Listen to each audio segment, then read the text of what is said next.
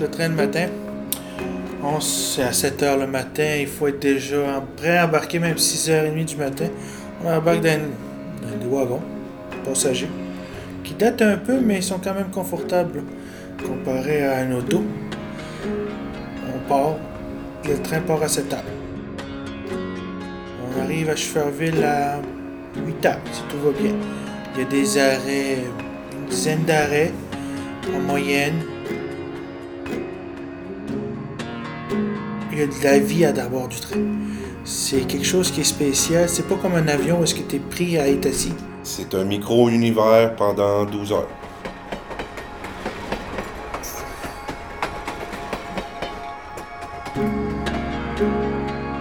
Sur la route de la côte nord. Épisode 3. Cagna Pisco.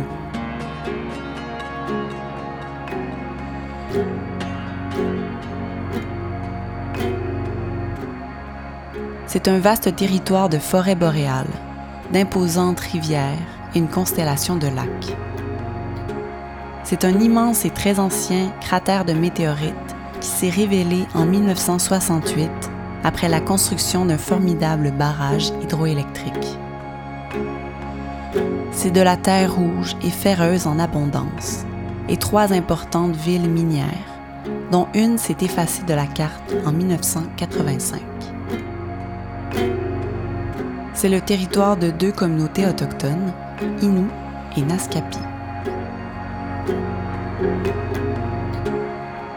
Kaniapisco, c'est un pays ouvert par des hardis chemins de fer, acheminant les gens et le fer du nord au sud.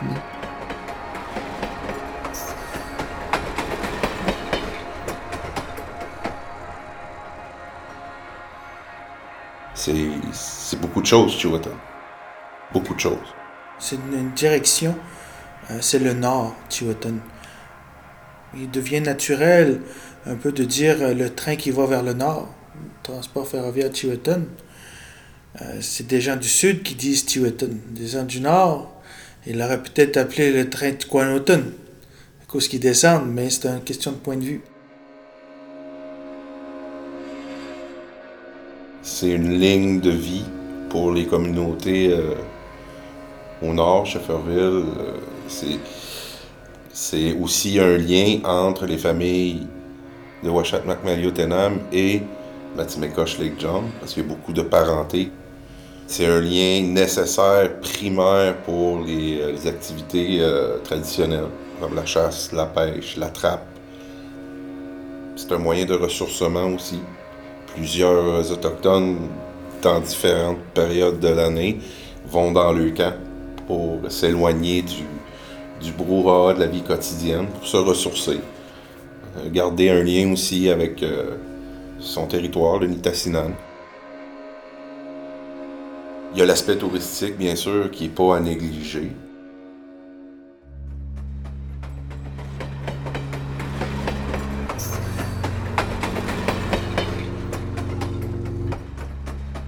Quand on prend le train euh, le matin à 7 heures, on part, euh, on a une heure de cours à faire. Pas loin de cette île, c'est tranquillement, pas vite, à 15 000 à l'heure. Il y a une société temporaire où est-ce que les allochtones rencontrent des autochtones. Ça a lieu à des échanges, des, échanges d'histoires, d'anecdotes, de farces, de, manger.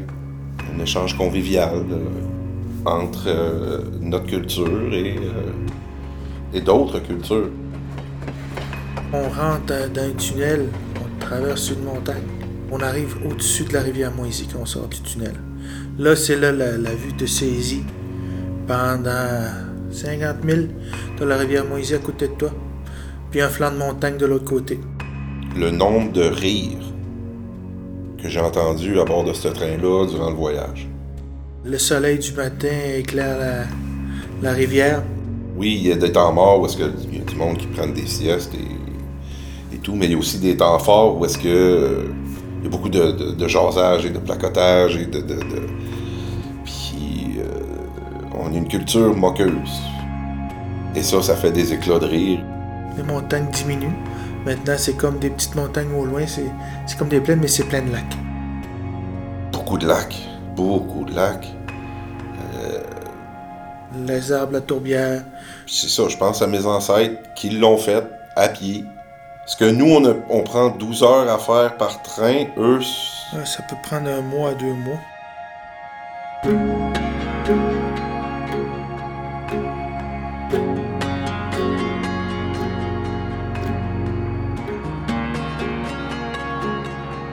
Quand t'arrives à Schifferville, t'arrives dans une autre planète. C'est complètement autre chose. C'est euh, t'arrives dans ton drap. Semi-arctique, là, euh, il y a juste quelques arbres sur le- les flancs de montagne. Johnny Kurt Perron. Dans mon poste présentement, euh, je suis superviseur. Je vais être un lien entre le département des opérations, qui est le transport, euh, le département mécanique et le département de la voie. Un entremetteur au travers des différents départements. Ouais, Tiwetan, voilà, directeur euh, entretien de la voie. Ça le dit dans le titre, là. euh, on entretient la voie ferrée pour que, année après année, notre chemin de fer soit conforme et sécuritaire. pour se rendre à Shefferville. Il n'y a pas de route. Faut monter par la traque. C'est au 55e parallèle. Entre Sept-Îles et Kujouak, euh, on est comme un peu dans le milieu. On est right in the middle of nowhere. Je m'appelle Jocelyne Lemay, native de Shefferville, et je trouvais important de compiler euh, notre histoire qui touche Shefferville, Matimekosh, Lac John et Kawawa. J'ai écrit le livre Terre Rouge, qui est l'histoire de Shefferville, sa naissance, ses grands moments et sa quasi-disparition. Shefferville, c'est facile à décrire. C'est dans une vallée.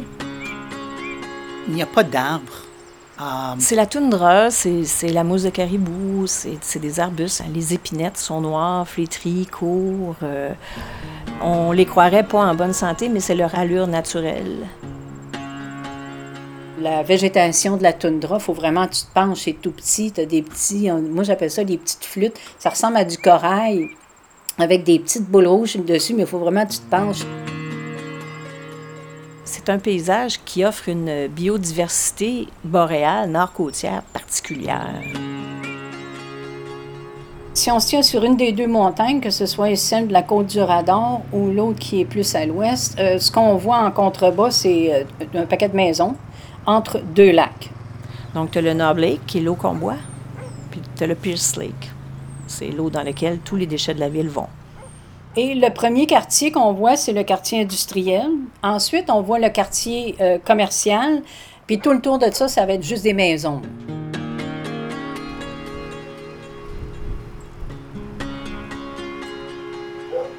J'ai euh, déménagé à Shefferville en euh, le mois d'août à 1986. Euh, J'étais engagé euh, comme enseignant. Il y avait peut-être 200 habitants dans la ville de Shefferville, mais il y avait la vie. C'était comme une grande famille. Je savais pas l'histoire de Shefferville. Donc, quand je suis arrivé là, ça m'attirait dans une façon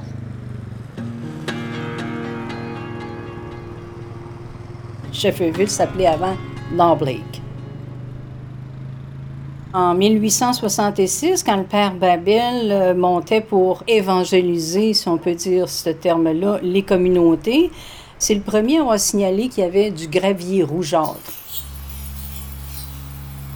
Et au fur et à mesure, on remonte à 1930, puis c'est là qu'ils ont découvert qu'il y avait de l'or rouge caché dans les sous-sols. Et là, ça a commencé à être un petit peu plus intéressant pour les investisseurs. la terre qui est rouge, qui euh, tache vos vêtements, les véhicules, les pneus, euh, tout est rouge. Ça, c'est le fer, là.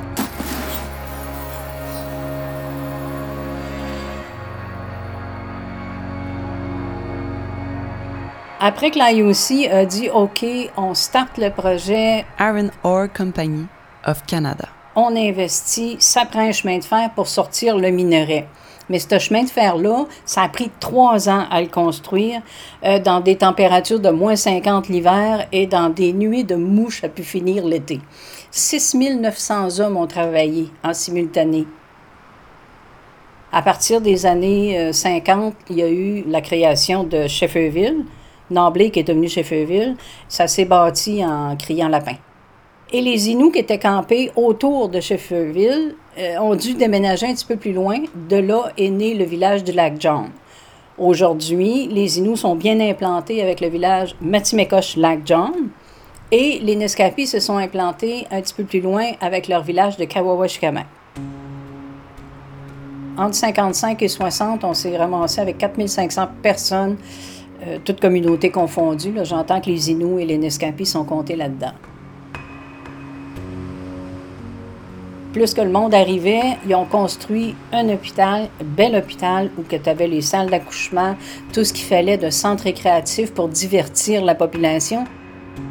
Il y avait toutes sortes de commerces-là qui entretenaient tout ce monde-là. Chacun est allé s'investir dans la communauté pour développer tout ça, pour en arriver à ce que c'était. La particularité, c'était la proximité, encore là, de tout le monde, des familles.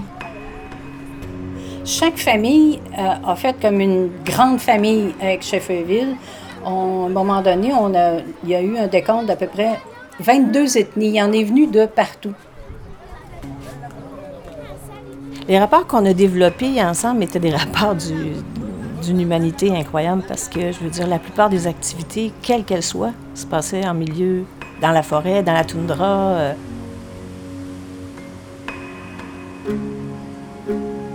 Un coup tu arrives dans le nord, tu te sens tellement bien, ta beau est isolé, c'est tellement paisible, c'est. T'as pas besoin de plus que ça. Chacun est allé pour dire Moi, je suis chez nous ici, c'est ma famille, moi, je reste là, on développe. Tout le monde avait cet esprit-là. Ben là, ça intéressait plein de monde. Il y a plein de monde, des journalistes qui sont montés, des, gens de Wall Street, euh, des instances gouvernementales aussi qui se sont intéressés. Qu'est-ce qui se passe en haut? Grosse ville, champignon. C'est pas le gouvernement qui l'a monté. C'est une entreprise privée. Il faut aller voir ce qui se passe là. En 1959, c'est la reine Élisabeth qui est montée à Shefferville. On s'entend-tu? Ça, c'était l'événement.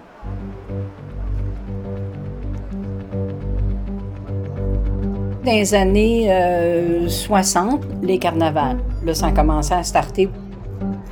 Tout le monde s'investissait. Il y avait des parades à tous les années avec des chars allégoriques. Ce qui est assez intéressant, c'est qu'en 1976, il y a eu les Jeux de l'Arctique. Ma mère était mairesse. On a accueilli les communautés de tout le Nord pour faire ces Jeux olympiques-là avec les sports traditionnels. Par exemple, euh, un os attaché au bout d'une grande perche. Et puis les hommes, ce qu'ils ont à faire, c'est sauter pour aller toucher l'os avec leurs pieds. Ça a été un grand événement où on a reçu 1000 athlètes de l'Alaska, Yukon, territoire du Nord-Ouest, le Nunavik, le Nunavut d'aujourd'hui. On a eu des présentations artistiques, orchestres, on avait des shows d'artisanat. C'est impressionnant. Ça, c'est en 76, les Jeux de l'Arctique. En 79, il y a eu les 25 ans de l'IOC. En 80, on a eu les 25 ans de la ville. Tout va bien. Euh, nos carnavals continuent. Euh, nos fêtes de Saint-Jean, parades et compagnie, ça continue. On a notre petit train-train. En 82, quand l'IOC a annoncé la fermeture des mines à Scheffer, eux autres, ils avaient opéré pendant 25 ans. Il y a eu une grande exode. Ça a été tout le secteur minier euh, du Québec a été vraiment, je vais l'appeler la crise du minerai. Je crois que c'était en 1988-89. Euh, ils ont emmené les, les, les bulldozers, les tracteurs pour démolir les maisons, démolir l'hôpital, l'église catholique. Je me souviens de ça, euh, de, voir une ville effacé. Oui, il y avait beaucoup de maisons qui ont resté là, mais euh, il y avait des grandes vides. C'était euh, la fin d'une époque, d'un mode de vie, une histoire qui a disparu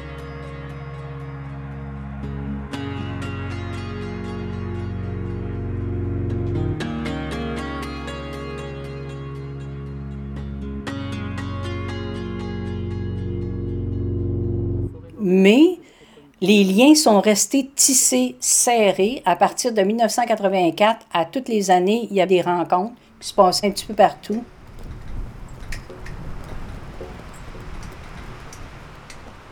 Après la grande démolition, là, les Inuits ont repris. Avant ça, Shefferville était grand, Matimekosh était petit. Là, c'est Matimekosh qui est grand, c'est Shefferville qui est tout petit. Ils ont reconstruit euh, une salle communautaire, euh, chapelle. Euh, ils ont même leur bureau administratif qui est d'une architecture de toute beauté.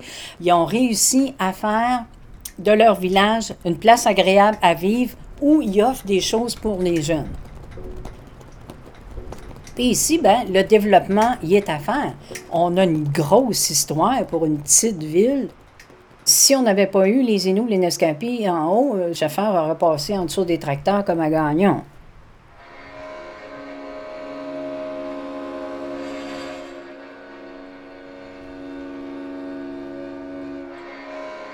Quand tu prends la 389 pour te rendre à Fermont, parce que c'est la route du Nord maintenant, tu es en pleine forêt et euh, à un moment donné, tu as un beau bout d'asphalte qui arrive en avant de toi. Tu te demandes, c'est quoi ça? Ça fait quoi ça? Là, avec le terre-plein dans le milieu, c'est le boulevard de Gagnon que vous prenez. C'est la première rue. Alors, c'est l'indication que vous êtes rendu à Gagnon. Aujourd'hui, Gagnon est une ville disparue. Je m'appelle Guylaine, et Guylaine Rioux, et je suis euh, le guide principal de la Société historique euh, et patrimoniale de Port-Cartier. En 1957, il y a une nouvelle compagnie qui fait son apparition sur la Côte-Nord. C'est une filiale de US Steel aux États-Unis et c'est la minière Québec Cartier Mining. Qu'on appelle aujourd'hui ArcelorMittal, hein, puisqu'en 2008, ça a été racheté par euh, Arcelor. Quand il arrive ici, il s'en allent pour explorer la première fosse du Labrador, qui est la mine du lac Janine. Et c'est à 185 km hein, de Port-Cartier vers le nord. Pour aller explorer la mine, il hein, fallait construire une ville pour les employés. Alors on construit une autre ville. Gagnonville, hein, c'est une magnifique petite ville, ultra moderne Gagnon à l'époque. là. Il y avait environ 2500 personnes peut-être euh, dans les grosses années à Gagnon. Mais là, il faut se rendre, naturellement. Et le problème qu'on connaît, c'est qu'il n'y a pas de voie de communication dans le temps. Alors, on va faire un chemin de fer qui va partir de Port-Cartier jusqu'à la ville de Gagnon. Gagnon, c'était une petite ville euh, qui avait une vie effervescente, bien sûr. Il y a même eu une nouveauté. Savez-vous que Gagnon, c'est la première ville du Québec à avoir élu un maire noir, M. René Kouakou.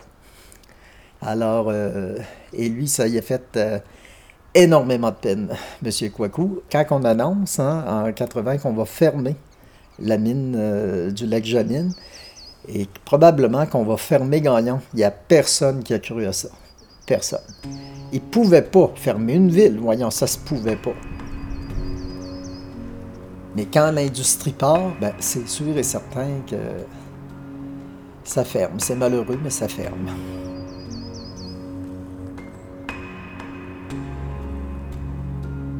Alors en 85, les bulldozers arrivent et on détruit Gagnon au complet. Ça a été boulé et enterré. Mais il reste que c'est une tragédie. Et la grosse tragédie de cette ville-là, c'est qu'un enfant qui est né à Gagnon, et il y en a eu au-dessus de 800 enfants nés à Gagnon, tu lui demandes où tu es né, ta ville n'existe plus. Si tu repenses à ça, tu as perdu ton point d'origine. Alors c'est ça qui fait mal au cœur, surtout à ces gens-là.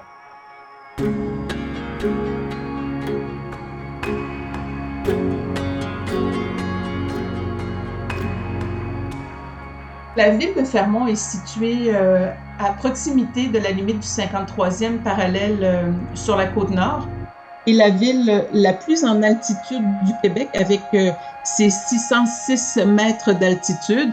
Réjeanne Lebloc, citoyenne de Fermont. La ville de Fermont a été construite pour pouvoir loger les familles des travailleurs de la compagnie minière Québec-Cartier qui travaillent à la mine du Mont-Wright. La mine du Mont-Wright est une mine de fer qui actuellement fait environ 24 km. Alors, le Mont Raid, contrairement à la mine du lac Janine, qui était une mine creusée, le Mont Raid, c'est une montagne. Et pour l'exploiter, il a fallu dynamiter la calotte du Mont C'est un des plus gros dynamitages qu'il y a eu au Canada et il n'a encore jamais été égalé d'ailleurs.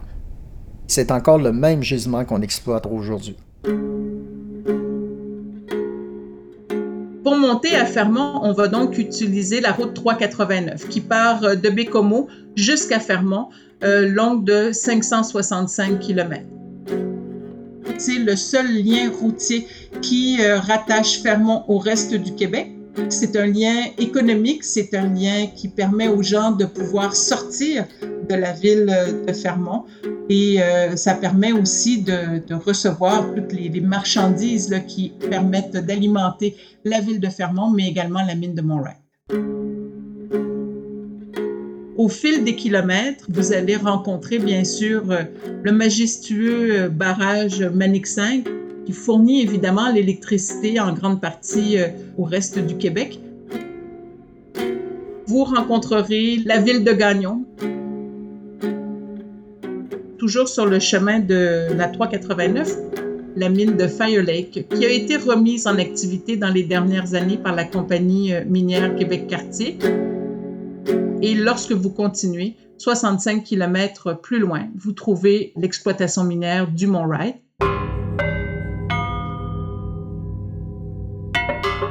Une mine de fer, si tu veux l'exploiter, on va dynamiter.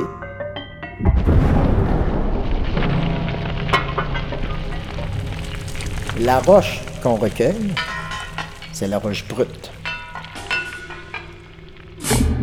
L'évolution de la machinerie, là, a fait son œuvre. Et euh, à Fermont, aujourd'hui, là, les camions, c'est assez gros, c'est des 400 tonnes qu'on a. Un homme de six pieds arrive même pas au milieu du moignon de la roue. Il y en a 13 d'ailleurs euh, à. Et les pelles, les pelles, c'est quelque chose aussi. Quatre coups de baquette de pelle, tu remplis un 400 tonnes.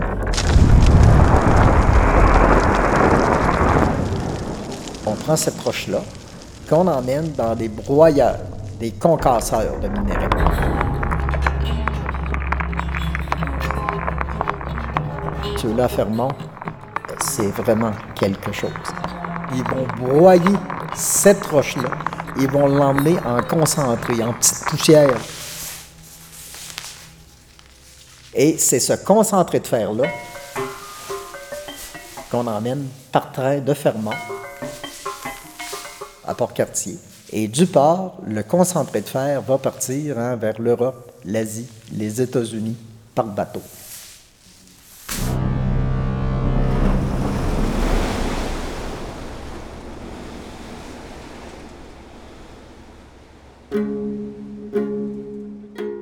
La ville de Fermont est située sur le bord d'un lac, donc bordée au sud par un lac et bordée au nord par le mur écran.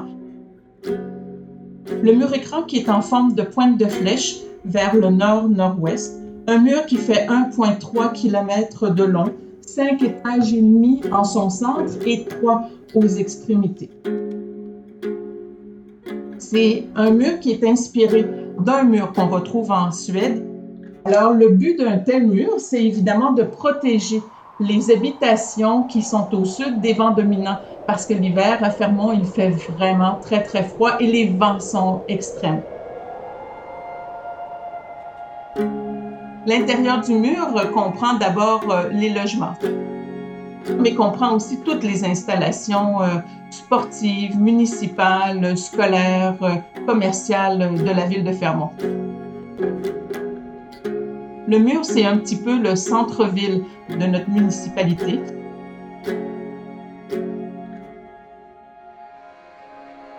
Si on parle un petit peu des lacs et des sites environnants, on peut parler effectivement du lac d'Avio qui ceinture la ville de Fermont euh, du côté sud et euh, on peut parler aussi de l'autre côté du lac d'Avio, ce qu'on appelle le mont d'Avio. Lorsqu'on monte en haut du mont d'Avio, on a une vue euh, magnifique de la ville de Fermont et des alentours. On peut presque voir euh, jusqu'à la mine de Mont Wright. Bien sûr, on aura les monts Severson entre Fermont et Mont Wright qui se dresseront entre nous. Et là, on, a beaucoup, beaucoup de kilomètres euh, à parcourir à travers la taïga. C'est une végétation avec euh, des épinettes noires, pas très hautes. Imaginez une végétation où il y a beaucoup de roches, pas beaucoup d'arbres. Les peu d'arbres qu'on va retrouver sont un petit peu euh, rachétiques et rabougris. Ça en fait tout leur charme. On va retrouver les petits arbres fruitiers, donc oui, des bleuets, mais aussi euh, des érelles, du thé du Labrador. On profite grandement, effectivement, de la région de Fermont pour euh, faire euh, soit de la randonnée pédestre, mais aussi, évidemment, la pêche dans les différents lacs qui sont environnants ou même un petit peu plus loin, parce que des lacs, il y en a partout, et voir aussi la chasse lorsque c'est la période. Pour ma part, j'ai habité 30 ans à Fermont. C'est une très belle ville pour y vivre et pour élever des enfants. C'est une ville conviviale, c'est une ville où tout le monde connaît tout le monde et du coup où tout le monde est protégé par tout le monde. À Fermont, on n'est jamais mal pris. L'entraide entre les familles, entre les gens est extrêmement importante, ce qui fait que lorsqu'on quitte Fermont, il reste un sentiment d'appartenance inaltérable. C'est une vie qui est différente, qui est incroyablement marquante et qu'on ne peut pas oublier. Cet espace immense, cette neige incroyable, cette taïga, l'été, l'automne qui est magnifique.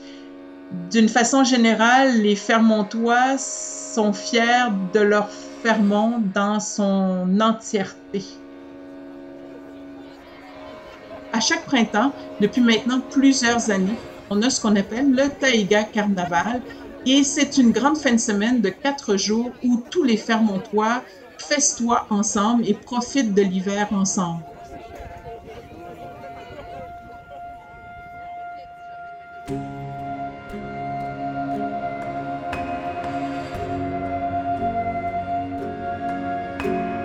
Si les minières ne seraient pas arrivées sur la côte nord, on aurait toujours survécu parce qu'on était des villages de pêcheurs à l'époque.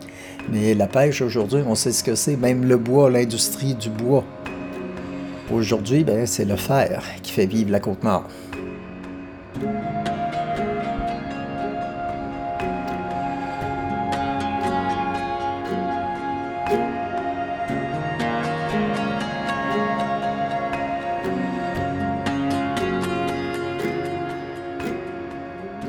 Sur la route de la Côte-Nord. Une production de Tourisme Côte-Nord, conçue par Magneto. Réalisation Daniel Capeille et Nicolas Lachapelle. Prise de son, montage et mixage Daniel Capeille. Narration Héloïse de Merspinard. Musique originale Mehdi Cayenne. Direction de production Alexandra Villot. Recherche Société historique de la Côte-Nord, avec la participation du ministère du Tourisme et la MRC de Cagna-Pisco. Avec, dans ce troisième épisode, Johnny Perron et Chiwitin Volant de la compagnie ferroviaire Chiwitin, Jocelyne Lemay, écrivaine, Guylaine Rioux, guide de la Société historique de Port-Cartier, Lise Gagnon, native de Shefferville. Stephen Corner, ancien professeur à Shefferville. Réjeanne Lebloc, citoyenne de Fermont. Poursuivez la route avec nous dans les prochains épisodes.